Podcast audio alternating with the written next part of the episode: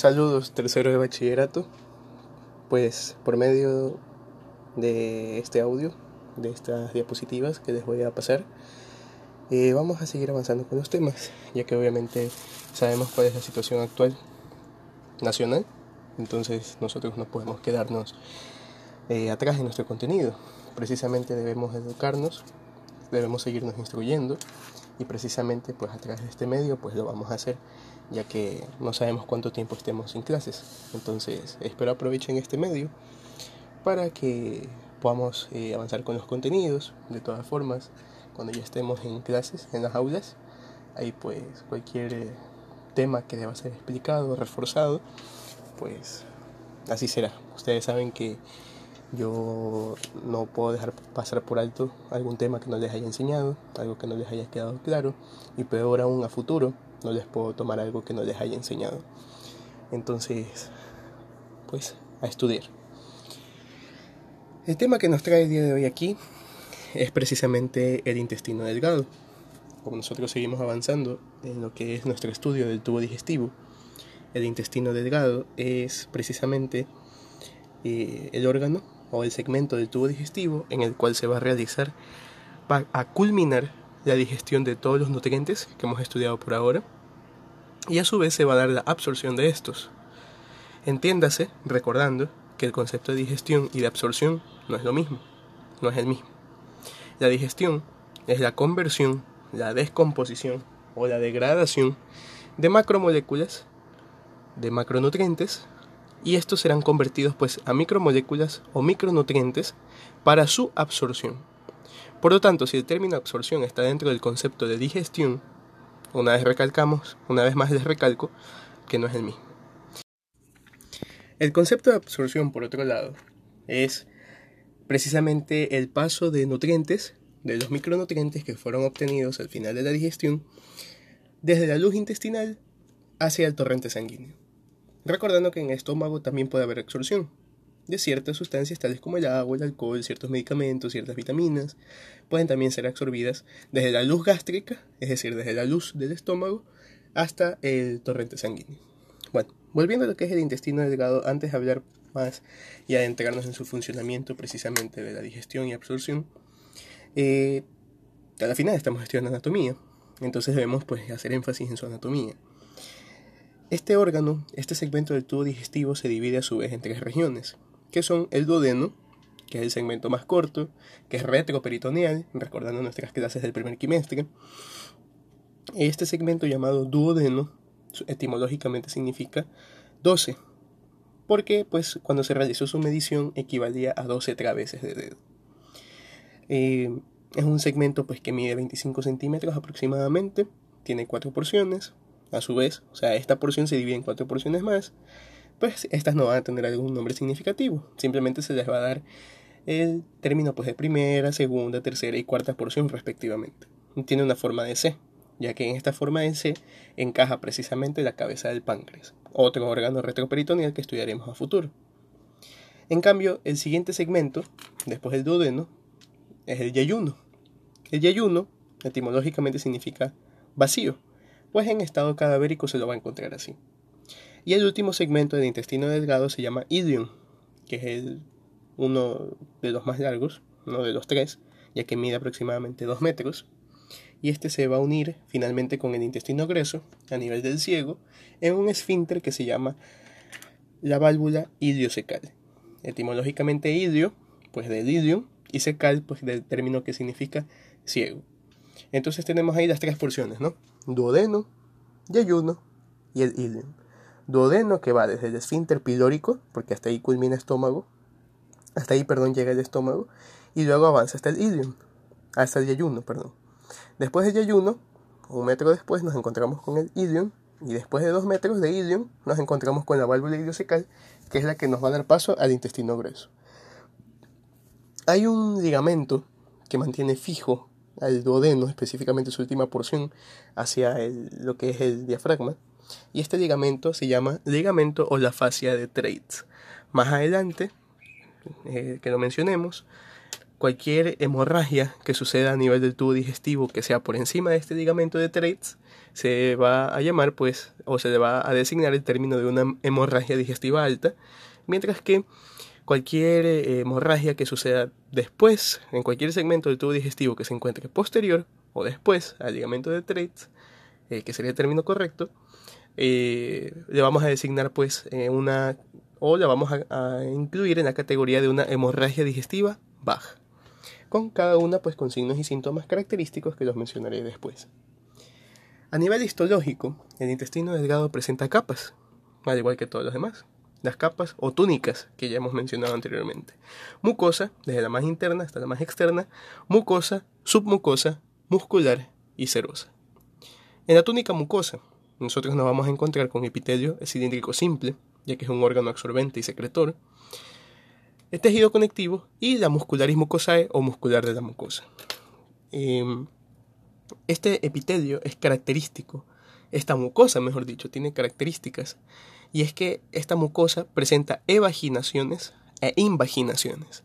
Las evaginaciones, es decir, pliegues hacia afuera, hacia la luz, en este caso, del intestino delgado, a esos pliegues se les va a designar eh, a esas evaginaciones y pliegues, a las primeras de ellas, a los pliegues, se les va a llamar pliegues circulares válvulas conniventes o pliegues de Kerkring.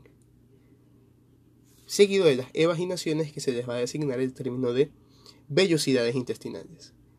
Estas vellosidades están formadas por epitelio y tejido conectivo. En el interior del tejido conectivo vamos a encontrar capilares arteriales, venosos y linfáticos.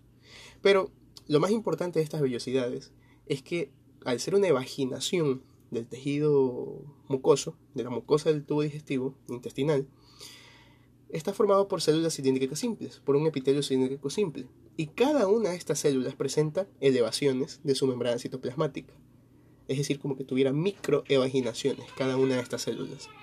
Y a esto es lo que se les designa el término de microvellosidades intestinales.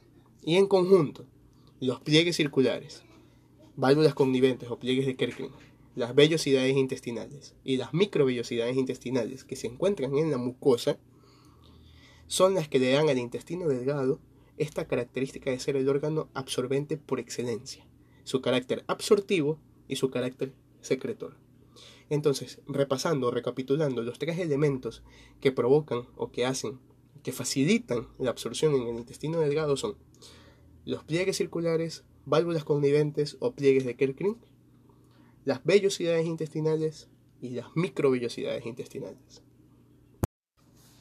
Continuando con lo que es la mucosa, yo les había comentado que aparte de los pliegues y aparte de las evaginaciones, se encuentran unas invaginaciones. Es decir, la mucosa se introduce, se pliega hacia adentro de las demás túnicas y va a formar eh, precisamente unas zonas similares a unas hendiduras que se les va a llamar pues las glándulas intestinales, antiguamente conocidas o clásicamente conocidas como las criptas de Dieber-Kuhn. Estas criptas de Dieber-Kuhn o glándulas intestinales tienen la función de secretar jugo intestinal. Este jugo intestinal, pues, por ahí mencionando un poco antes sus, sus funciones, el jugo intestinal posee un pH alcalino, porque usemos la lógica. Se supone que el quimo llega al intestino delgado, y el quimo es el bolo alimenticio mezclado con el jugo gástrico, y este jugo gástrico tiene un pH 2, es decir, sumamente ácido. Si el quimo se dirige al intestino delgado, va a llevar esa acidez consigo y puede lastimarlo. Por lo tanto, también este debe proveer, el intestino delgado debe tener una protección contra esa acidez del quimo. Y esta protección se la va a dar el jugo intestinal, ya que posee un pH alcalino para neutralizar. Muy aparte de eso, el jugo intestinal también posee enzimas que nos van a ayudar en la digestión de ciertas moléculas. Y algo adicional, pues, de este jugo intestinal, lo mencionaremos más adelante. Recordamos que el jugo intestinal es producido por las criptas de Lieberkühn o glándulas intestinales y en la parte inferior de estas criptas nos vamos a encontrar adicionalmente células endocrinas o enteroendocrinas, ya que se encuentran en el intestino, y las células de Panet.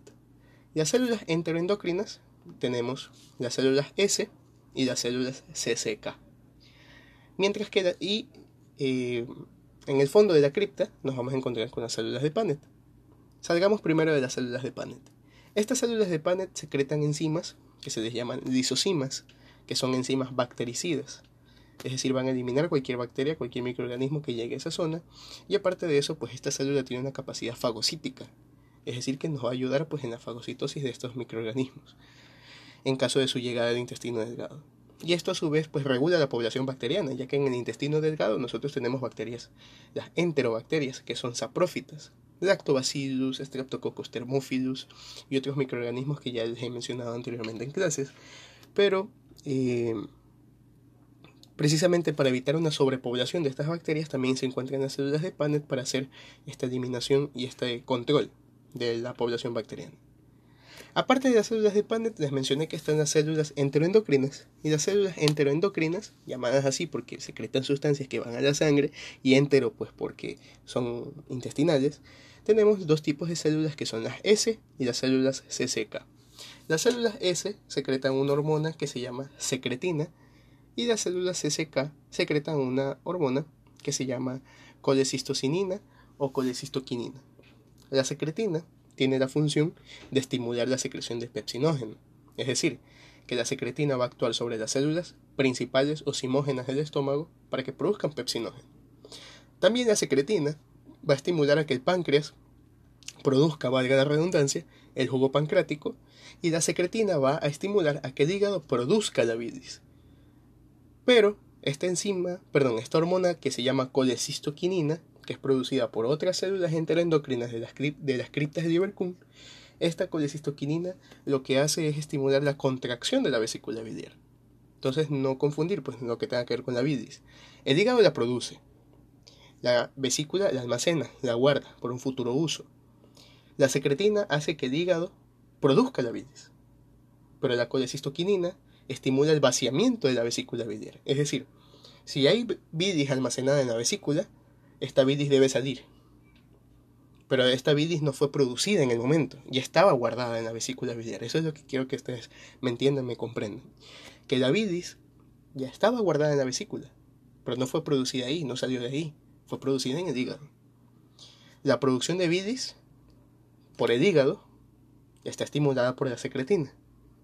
La liberación de bilis almacenada en la vesícula biliar previamente, esta esta emisión, esta salida de la bilis, esto es estimulado por la colecistoquinina.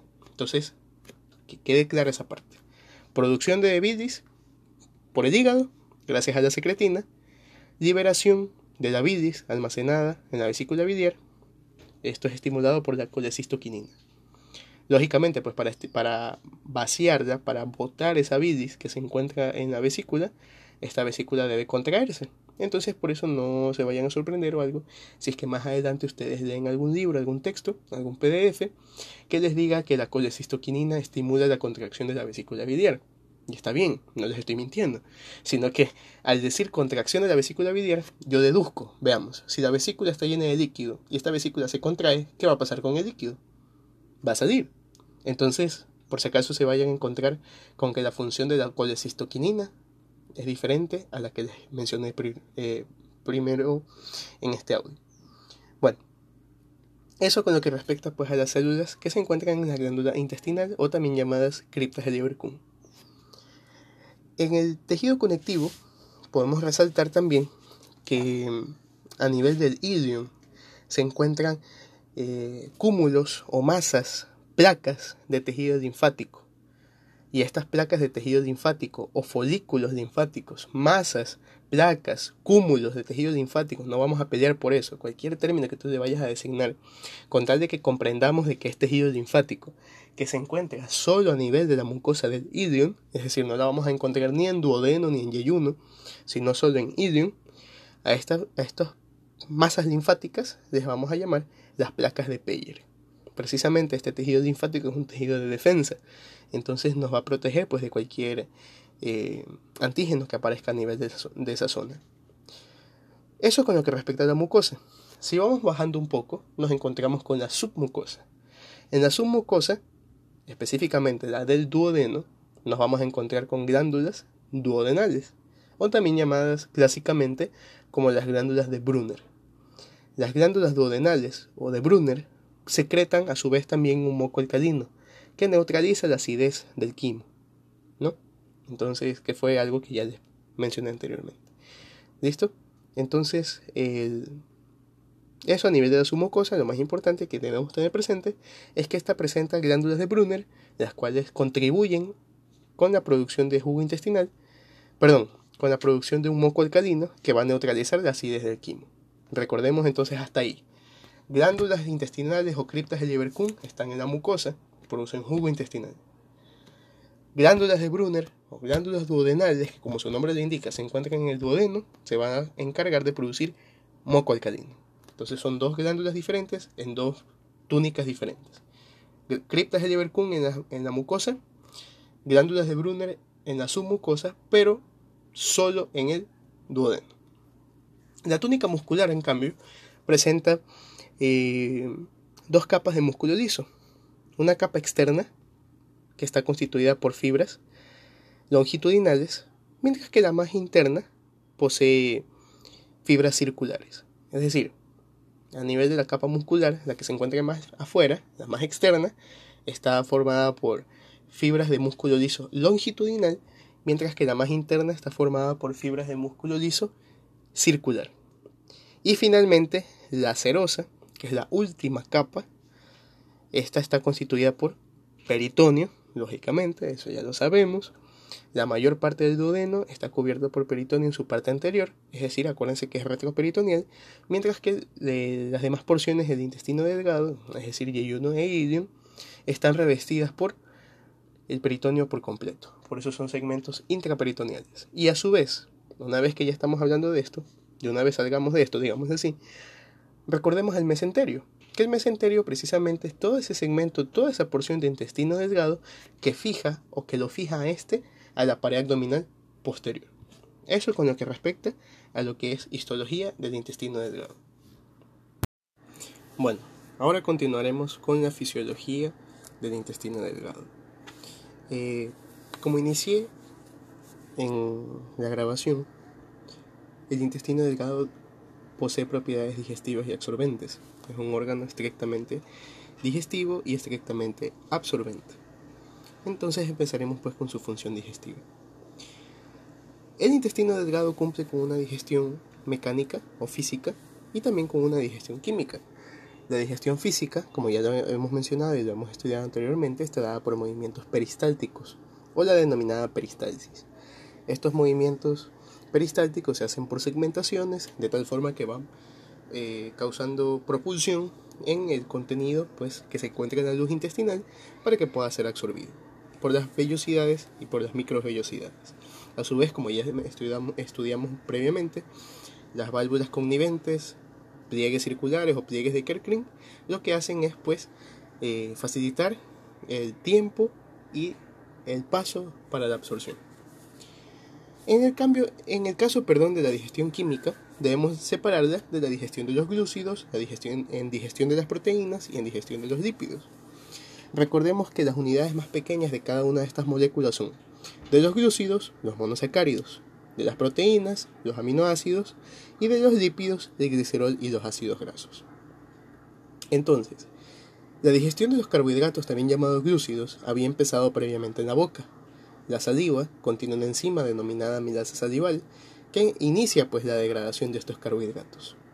En esófago y en estómago no ocurre absolutamente nada a nivel de digestión química de carbohidratos, pero una vez que los carbohidratos llegan al duodeno, este, la secretina va a estimular la secreción, la redundancia, del jugo pancrático. Y este jugo pancrático es un líquido muy rico en una enzima que se llama amilasa pancrática, similar a la amilasa salival. Entonces, esta amilasa pancrática va a culminar la digestión de los carbohidratos que había sido previamente iniciada en la boca. Una vez que ya obtenemos los monosacáridos, estos monosacáridos van a pasar al torrente sanguíneo a través de las vellosidades y las microvellosidades intestinales y serán distribuidos pues, a todo nuestro organismo para eh, la obtención de energía. En el caso de las proteínas, como estudiamos, en la boca no ocurre absolutamente nada a nivel de proteínas, de digestión proteica. En el estómago inicia la digestión de las proteínas, gracias a la enzima llamada pepsina, que fue activada previamente, que antes era pepsinógeno y que fue activada por el pH ácido del jugo gástrico. Inició la pepsina la digestión de las proteínas. Y una vez que estas proteínas, estos péptidos que ya se empezaron poco a poco a descomponer, llegan al duodeno, asimismo el jugo pancrático, que es rico en enzimas, tripsina, quimotripsina y carboxipeptidasa, van a culminar la digestión de las proteínas. Una vez que se obtiene la unidad más pequeña de una proteína, que es un aminoácido, estos aminoácidos pasarán a ser absorbidos a sí mismos por el torrente sanguíneo y ser distribuidos, distribuidos perdón, al organismo para su, para su eh, para su respectivo almacenamiento, para síntesis de proteínas y otros fines. Y en el caso de los lípidos, los lípidos inician y culminan su digestión en el duodeno. En el duodeno, asimismo, eh, se secreta el jugo pancrático. Y este jugo pancrático contiene una enzima que se llama lipasa.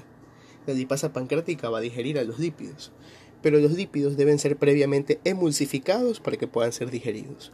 Entiéndase por emulsificación de los lípidos o de las grasas a la conversión de una gota grande de grasa en varias gotas más pequeñas sin que éstas hayan sido separadas en glicerol y ácidos grasos, es decir, sin que hayan sido digeridas químicamente. Solo estamos haciendo una reducción, una repartición de la molécula grande de grasa para que pueda ser este, digerida con facilidad. Esta emulsificación de la grasa o de las grasas es estimulada o es provocada, para ser eh, correctos con la expresión, es provocada por la bilis producida por el hígado. Entonces, gracias a la acción de la secretina, que estimula la secreción de bilis por parte del hígado, gracias a la acción de la colecistoquinina, que estimula la contracción de la vesícula biliar para que se libere la bilis previamente almacenada en esta, esta bilis va a llegar a la luz del duodeno se va a emulsificar las grasas y una vez que han sido emulsificadas, la lipasa pancrática va a poder digerirlas. Una vez que queden ya digeridas, vamos a obtener el glicerol, vamos a obtener los ácidos grasos y estas moléculas van a ser, van a ser absorbidas por el torrente sanguíneo. Con la diferencia de que este conjunto se forma, vamos a obtener nosotros en la luz del duodeno un líquido amarillento de aspecto lechoso que contiene pues a todos los nutrientes, principalmente grasas, que son los que van a ser absorbidos en conjunto por las vellosidades intestinales.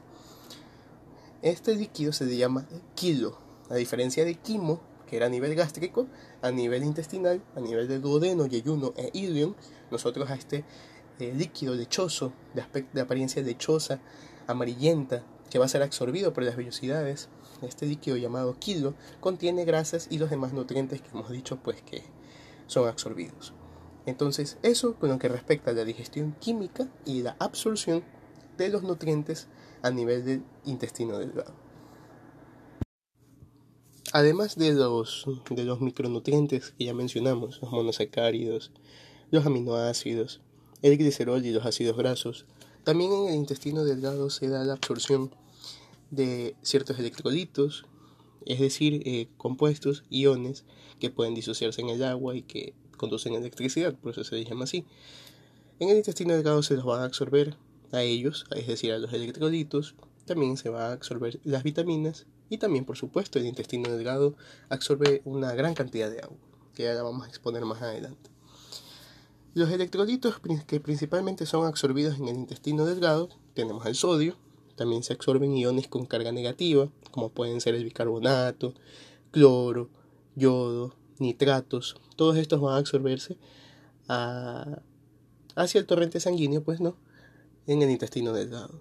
También pueden absorberse iones de calcio, de hierro, de potasio, de magnesio y de fosfato.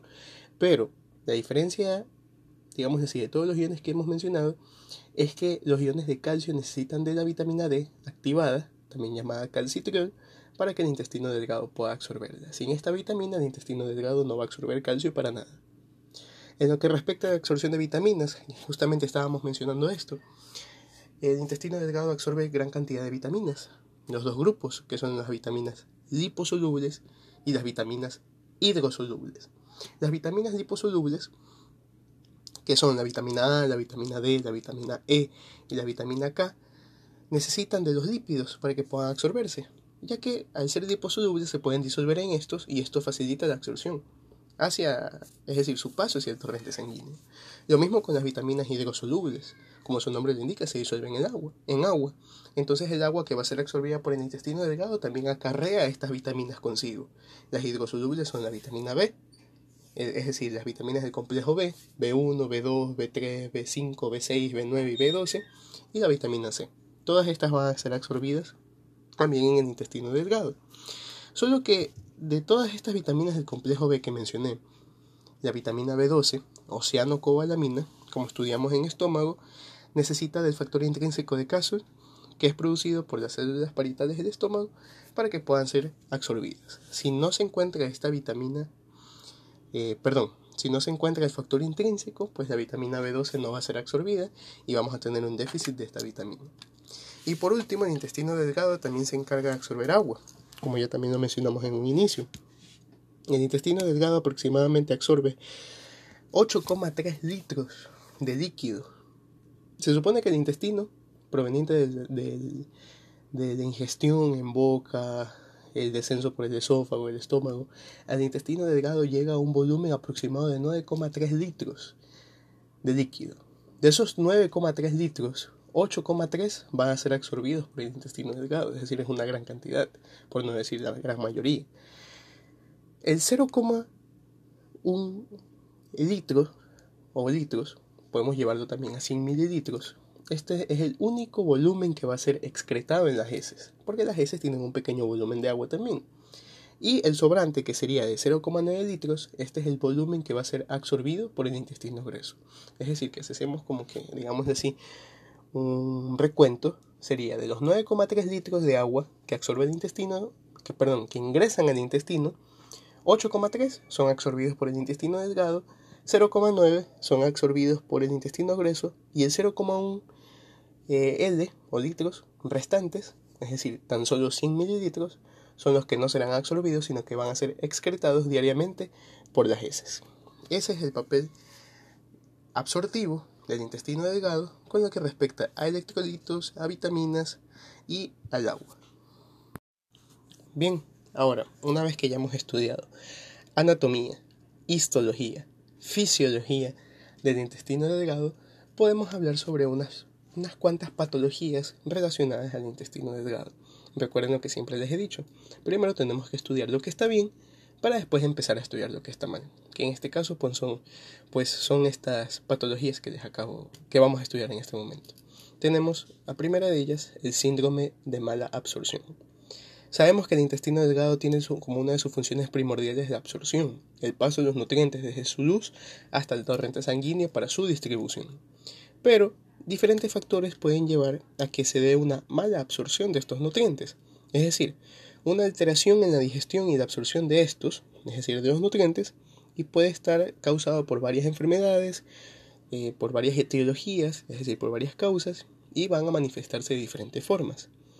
Una de las principales manifestaciones del síndrome de mala absorción son la esteatorrea y la creatorrea. Recordemos un poco, o veamos en tal caso, el prefijo y los sufijos los prefijos y los sufijos que están involucrados en estas dos palabras. Esteatorrea, esteato, grasa, rea, fuga, eliminación, creato, de proteína, como creatinina, perdón, como creatina, viene de proteína, el, el término creato, y rea, pues que ya lo mencionamos, que es fuga o eliminación. En efecto, la esteatorrea es la eliminación de grasa a través de las heces. La creatorrea es la eliminación de proteínas manifestadas como trozos visibles de carne, similares a la carne, pues no, de la, que es la principal ingesta de proteínas en nosotros, a través de las heces. Se supone que si, por lógica, las grasas no se están absorbiendo, ni las proteínas se están absorbiendo, ya que hay una mala absorción, entonces como nunca van a ser absorbidas, toda esta grasa, todos estos aminoácidos, todas estas proteínas van a seguir viajando por el intestino, nunca van a ser absorbidas y por lo tanto van a ser excretadas. Es por eso que le van a dar la apariencia pastosa, maloliente, grasosa a las heces, en el caso de la esteatorrea, y la capacidad de que nosotros podamos observar eh, carne en las heces, en el caso de la creatorrea. Entonces, esas son como que, digamos así, principales manifestaciones de la, del síndrome de malabsorción. Pero algo que también es muy grave en el caso de, la, de este síndrome es que recordemos lo que hablamos hace poco, que las vitaminas liposolubles necesitan a los lípidos para que puedan ser absorbidas. Pero en un síndrome de malabsorción, estos lípidos tampoco son absorbidos. Entonces, si no son absorbidos los lípidos, peor las vitaminas liposolubles. Entonces va a causar una condición de hipovitaminosis, es decir, hipo disminución. Va a haber una disminución de las vitaminas liposolubles. ¿Cuáles son estas? ¿O cuáles eran estas? Recordemos, la A, la D, la E y la K. La A es una vitamina que pues interviene en la función eh, visual. La vitamina D que interviene en la absorción del calcio. La vitamina E que tiene un papel antioxidante, evita la acumulación de radicales libres que pueden lesionar las membranas citoplasmáticas de nuestras células. Y la vitamina K que tiene un papel eh, antihemorrágico, es decir, favorece la coagulación. Entonces, si hay una hipovitaminosis de todas estas vitaminas, valga la redundancia, entonces esto también pues va a aparecer en el caso de un síndrome de malabsorción. Hay muchas enfermedades, como les mencioné, que van a causar el síndrome de malabsorción. No estamos aquí para mencionarlas todas, pero sí debemos saber pues que esas son las manifestaciones de que no hay una correcta absorción. El hecho de que aparezca grasa, el hecho de que aparezcan proteínas, el hecho de que haya déficit vitamínico, involucra que no hay una buena absorción y por eso es un síndrome de mala absorción. Lógicamente puede haber distensión abdominal, puede haber meteorismo, puede haber pérdida de peso ya que los nutrientes no están siendo ingeridos y todo esto pues eh, va a acarrear las demás eh, consecuencias que tiene este síndrome de mala absorción. Puede haber también incluso edemas, ya que no hay absorción de, de proteínas. Hay disminución de albúmina, y al disminuir la albúmina también va a haber disminución de la presión oncótica y por ende la aparición de edemas. Todos estos signos que les he mencionado pues son característicos de un síndrome de mala absorción. Un una patología, una condición clínica que interviene o que aparece en el síndrome de malabsorción es precisamente la intolerancia a la lactosa. El jugo intestinal, que lo mencionamos en un inicio, contiene enzimas como lactasas, maltasas y sacarasas, que, como sus nombres los indican, eh, se encargan de digerir a la lactosa, a la maltosa y a la sacarosa respectivamente. Los sujetos que tienen intolerancia a la lactosa no poseen esta enzima que se llama lactasa. Entonces, al no poseerla, la lactosa no se puede digerir. Y al permanecer la lactosa mucho tiempo en la luz intestinal, como a la final de todas es un carbohidrato, recordemos que hay bacterias allá adentro, en la luz intestinal. Entonces estas bacterias van a empezar a descomponer, a fermentar a la lactosa. Productos de la fermentación se liberan varios gases y esto es lo que va a causar distensión abdominal, esto es lo que va a causar cólicos, esto es lo que va a causar diarrea incluso en una persona que tenga intolerancia a la lactosa, por falta de esta enzima llamada lactasa. Y por eso, y como no se está dando pues la absorción de este de este carbohidrato, pues también la intolerancia a la lactosa entra en el grupo de enfermedades de mala absorción. También en las enfermedades de mala absorción se encuentra eh, eh, la enfermedad celíaca, se encuentra, por ejemplo, el sprue, enfermedades que están relacionadas con la absorción, la digestión y la absorción del gluten, que es una proteína importante. Todas estas y demás enfermedades, ya que no podemos hablarlas todas, van a estar presentes en el síndrome de malabsorción. La siguiente patología que brevemente vamos a estudiar y que está relacionada con el intestino delgado es la hemorragia digestiva, es decir, la salida de sangre proveniente del tubo digestivo. En un inicio yo les comenté que una vez que culmina el duodeno y luego se continúa con el yeyuno, ahí se encuentra un ligamento, una fascia, una porción llamada ligamento de Treitz. Este ligamento de Treitz es la referencia anatómica para que nosotros podamos definir una hemorragia digestiva de tipo alta o de tipo baja, ¿no? Porque el término alto o bajo puede prestarse a la confusión. Puede confundirse con hemorragia baja proveniente, por ejemplo, de recto, Pero no, si esta hemorragia proviene de idion, también es una hemorragia digestiva baja, ya que son porciones distales al ligamento de Treitz. En cambio, eh, podemos pensar que una hemorragia digestiva alta solo es en la boca, cuando también puede ser proveniente de esófago o cuando también puede provenir de estómago. Entonces, por eso se ha establecido el límite anatómico de la fascia o ligamento de Treitz para poder designar a una hemorragia digestiva alta o una hemorragia digestiva baja. Las causas son múltiples. Hay muchas causas de sangrados digestivos. Entre ellos, por ejemplo, úlceras, en el caso de la gastritis, en el caso de inflamaciones en esófago o esofagitis, ¿no? Hay varias causas que pueden, que pueden llevar a una hemorragia digestiva alta.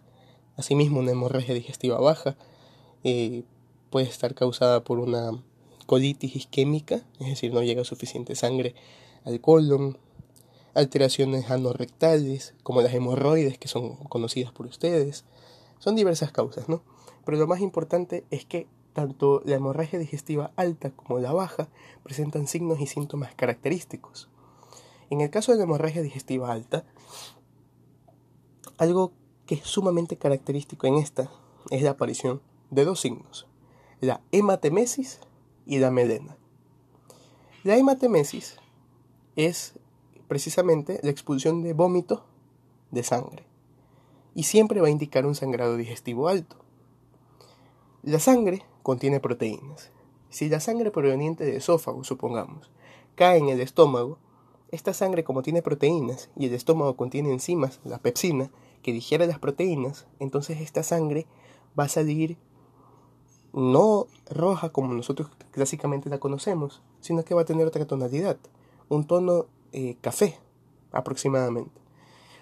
Esto indica, y, eh, perdón, y este tono café es el que va a aparecer en el vómito. Entonces, si hay vómito con presencia de estas manchas o gran cantidad de color café, esto representa una hematemesis, una expulsión o un vómito de sangre, proveniente pues de los segmentos anteriores, superiores al ligamento de Treitz. Mientras que la melena, en cambio, es la eliminación de heces de color negro y muy fétido, ya que, asimismo, si la sangre no es expulsada a través del vómito, esta sangre puede ser expulsada a través de las heces. Como la sangre fue mezclada con jugo gástrico, jugo intestinal, fue digerida a la final porque tiene proteínas. Y esto es lo que va a causar que, las, que en las heces no aparezca la sangre con el color rojo que nosotros conocemos, sino que las heces se tiñan de color negro porque contienen sangre digerida. Y a su vez, esto le da una característica maloliente o fétida. Y a esto es lo que nosotros le llamamos melena. Cuando existe hematemesis y cuando existe melena, nosotros podemos pensar inmediatamente en una hemorragia digestiva alta. En cambio, el signo característico de la hemorragia digestiva baja es la hematoquesia, o la expulsión de heces sanguinolentas, o que contengan sangre pura. Las heces van a salir con su color normal, pero adicionalmente, adicional a esto, vamos a encontrar la sangre rutilante, la sangre pura, la sangre roja como nosotros la conocemos. Entonces también es importante diferenciar a la melena de la hematoquesia, ya que la melena, ambas, están, ambas tanto melena como hematoquesia, están relacionadas con la expulsión de heces. Pero ¿cuál es la diferencia? Que en la hematoquesia la sangre es roja, pura, mientras que en la melena la sangre fue digerida y tiñó, cambió de color a las heces. Esas son las características que nosotros nos pueden hacer pensar en una hemorragia digestiva alta o una hemorragia digestiva baja, respectivamente. Y finalmente, la última patología que vamos a relacionarla con el intestino es una enfermedad o una patología llamada ilio. No confundir con ilion, que es la última porción del intestino delgado. Estamos hablando de una patología cuya diferencia radica en la letra N, que se llama ilio. El ilio lo podemos definir como la parálisis del, tránsito intestinal, o más rápido, la parálisis intestinal. Pero esta parálisis intestinal puede ser de dos tipos. Puede ser un ilio paralítico como tal, o un ilio obstructivo. Es decir, en una de ellas, en el caso del ilio paralítico, como su nombre lo indica, el intestino no se mueve por nada del mundo. pero esto es causado por eh, el efecto de la anestesia, efectos de fármacos que van a provocar que eh, las fibras musculares del intestino no se muevan. Pero otro tipo de parálisis intestinal o idio, que es el idio mecánico o también llamado idio obstructivo, como su nombre le indica, no está causado porque las fibras no se muevan debido a efectos farmacológicos, anestésicos o por ciertos tipos de infecciones. No, sino que lo que está causando que el intestino no se mueva es como el nombre le indica, una obstrucción. Una obstrucción que puede estar dada por heces, las heces estuvieron mucho tiempo en el intestino, se resecaron, entonces esto impide que pueda haber un movimiento o un tránsito intestinal normal. Eh, paquetes de parásitos, puede ser que haya parásitos de dentro que están aglomerados de tal forma de que el intestino tampoco puede moverse con facilidad, ¿no?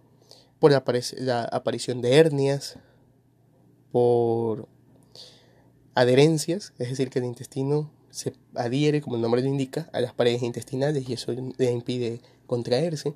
Esos son ejemplos pues, de causas que llevan a un idio mecánico o también llamado obstructivo.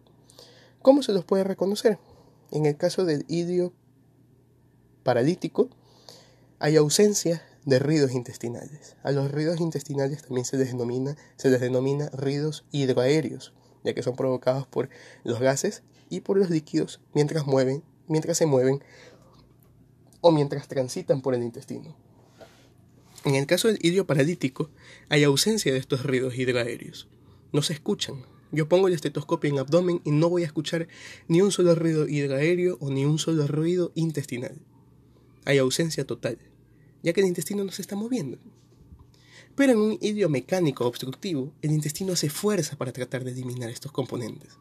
Por eso en el idio mecánico u obstructivo hay un incremento por el otro lado de los ruidos hidraéreos. Se pone el estetoscopio e incluso sin usar el estetoscopio, tanto el paciente como nosotros podemos escuchar los ruidos hidraéreos que se encuentran aumentados.